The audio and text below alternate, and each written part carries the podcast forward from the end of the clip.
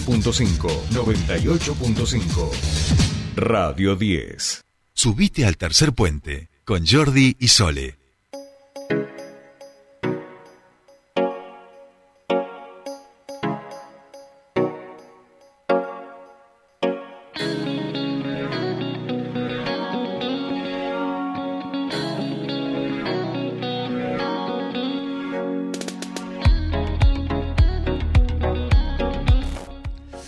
Seguimos aquí. Faltan unos minutitos para llegar a las 8 de la mañana y que iniciemos nuestro espacio de entrevistas columnistas del día de hoy. Eh, queríamos hacer un breve comentario, por supuesto, porque elecciones en nuestro vecino país, en Brasil, tan importante, tan esperadas, y además, sobre todo, también pensando en que eh, quien ha ganado no solamente fue el presidente que tuvo mayores índices de popularidad en la historia y mejores indicadores este, desde el retorno de la democracia en Brasil después de las dictaduras del Cono Sur, sino que también estuvo preso precisamente por haber llevado adelante esos gobiernos. Preso durante muchísimos meses, este, hasta que finalmente el gobierno tuvo que, que, digo, que la justicia, más que el gobierno, en este caso el Poder Judicial de Brasil, tuvo la Corte Suprema, tuvo que desandar todo aquello que habían dado el ministro, el juez Moro, que después fue ministro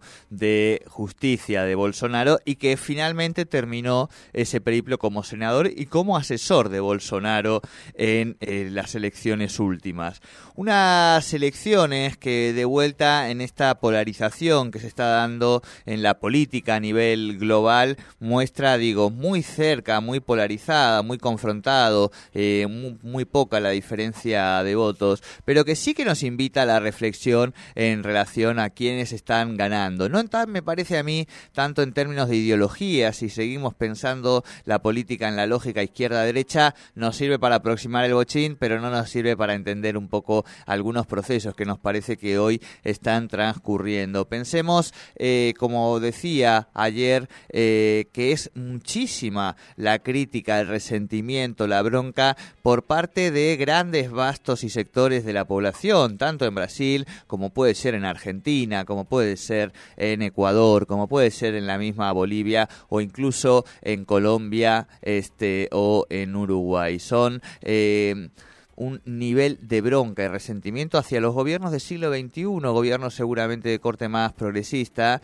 pero que pareciera que los 200 años de historia de este continente son responsabilidad de aquellos gobiernos que estuvieron cuatro años o ocho años en eh, los albores del principio del siglo XXI.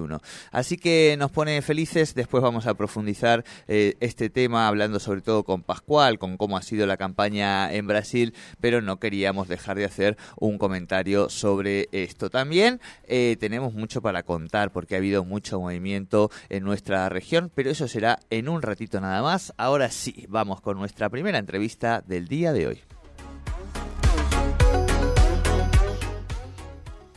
Bien, bien, bueno, les decíamos que, eh, bueno, hace un tiempito nos, eh, nos dieron a conocer el, hallazgo de un submarino que hasta el momento se dice que es alemán. En ese sentido, lo que se ha querido hacer desde el equipo que ah, está encargado de este hallazgo es solicitarle al gobierno alemán, bueno, informe realmente si es de su propiedad o no. Nosotros queremos conocer más cómo, cómo viene este hallazgo.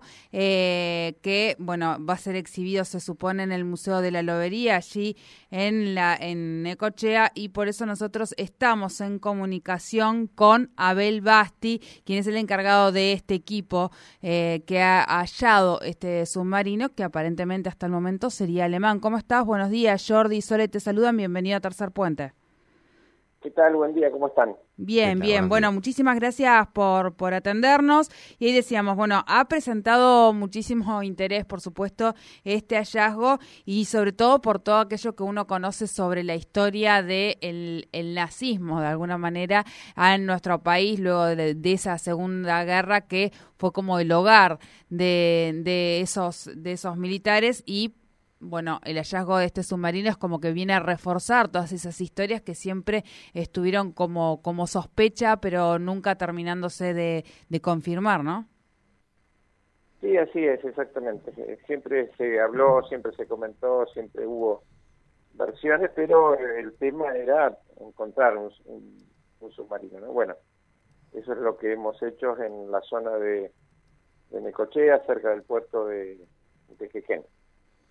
Bueno, contanos un poquito cómo, cómo aparece, cómo empieza esta, esta investigación o se encuentran con estos restos y cómo empieza a evolucionar el pensamiento, la posibilidad de, que este hallazgo corresponda a un, a un submarino. Pensamos eh, que tiene que ver con, con el, el espacio, digamos, ¿no? Con el gobierno nazi de la Alemania de aquellos entonces.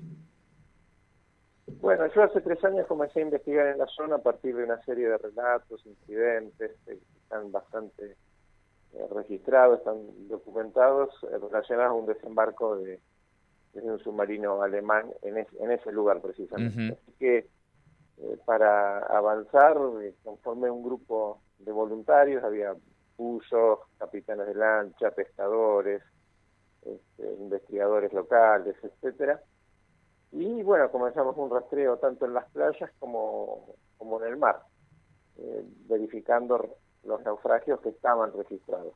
Eh, cuando estábamos en esa tarea apareció un naufragio que no, no estaba registrado.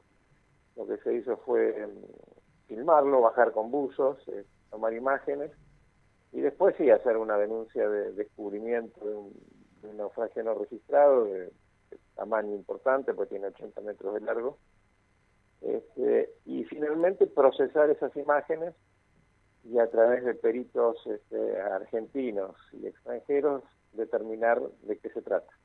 Como el casco está muy destruido, eh, los peritos tuvieron que analizar eh, las imágenes cuadro por cuadro y encontrar eh, piezas para ver si era de, un barco o de un submarino. Y bueno, la conclusión es que es de un submarino. Bien, eh, entiendo, bueno, la, la, cuestión hoy de las dudas, más allá de, de, obviamente la formalidad del, hacia el gobierno alemán, me, me, refiero al, a la Cancillería, eh, ¿hay alguna señal que hoy les permita afirmar directamente que esto es así y obviamente conseguir también la formalidad del gobierno alemán? Sí, bueno, uno de los peritos eh, extranjeros es uno de los máximos este, investigadores de submarinos de la Segunda Guerra Mundial. Y en su dictamen eh, precisó que se trata de un submarino alemán por las características de, algunas partes, de algunas piezas que son típicas de los submarinos alemanes. Bien, bien. El gobierno alemán en este caso funcionaría como, como también como otro otro perito, ¿no es cierto? El submarino, el, el gobierno alemán es, si si lo reconoce, si lo admite, es propietario del, submarino. Eh, y a partir de ahí, bueno, ellos deciden qué, hacer. Pueden tomar las pericias eh, ya realizadas como propias, digamos, y bueno, eh, es su decisión qué se hace. Bien, bien, bien. ¿Hay algún plazo para que para recibir la respuesta o, o no? Eh, teóricamente recién eh, lo está analizando el gobierno alemán, ¿no? Ellos eh, se tomarán su tiempo para contestar, generalmente lo hacen, este, y son pasos relativamente cortos. lo que pasa, bueno, este, el pedido salió de la embajada ahora hacia Alemania y bueno, esos son tiempos que manejan ellos. Estamos a la espera de una respuesta. Bien, bien. Bien, bueno, eh, muchísimas gracias por, por bueno, por, por, contarnos un poco lo que fue parte de este hallazgo y, cómo sigue esta investigación. Muchísimas gracias por tu contacto con Tercer Puente. Bueno, muchísimas gracias a ustedes. Hasta luego. Hasta luego. Hablábamos con Abel Basti, él es el encargado de este hallazgo del el submarino alemán que fue encontrado allí en las costas de Necochea. Eh, finalmente, bueno, seguramente será exhibido en el Museo de la Lobería. Ahora han pedido al gobierno eh, alemán a través de la Cancillería que, bueno, informe eh, sobre la propiedad o no de este submarino, si ellos son propietarios como país.